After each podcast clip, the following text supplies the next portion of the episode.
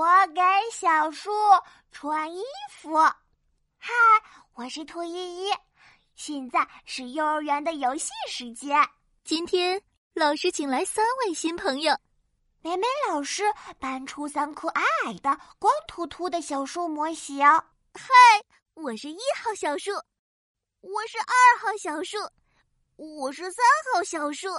哈哈，美美老师在学小树说话呢，真好玩。小树，小树，你们来做什么呢？啊，听说春天到了，小树可以换上新衣服。嗯，谁能帮我们换上新衣服呢？我我我！闹闹和小熊当当都举起手，我也赶紧举手。那么美美老师要代表一号小树、二号小树、三号小树，谢谢大家喽！现在我们来给小树穿衣服吧。梅梅老师拿出好多彩纸，有黄色的、红色的，还有绿色的。我们可以用彩纸来做小树的衣服哦。耶耶耶！衣服衣服，哦，嗯，要给小树穿什么衣服呢？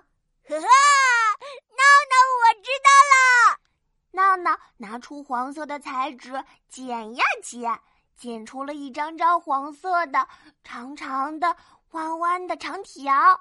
这是香蕉衣服，一号小树穿上香蕉衣服，就变成超级香蕉树啦。哇哇哇！真的好像香蕉树哦。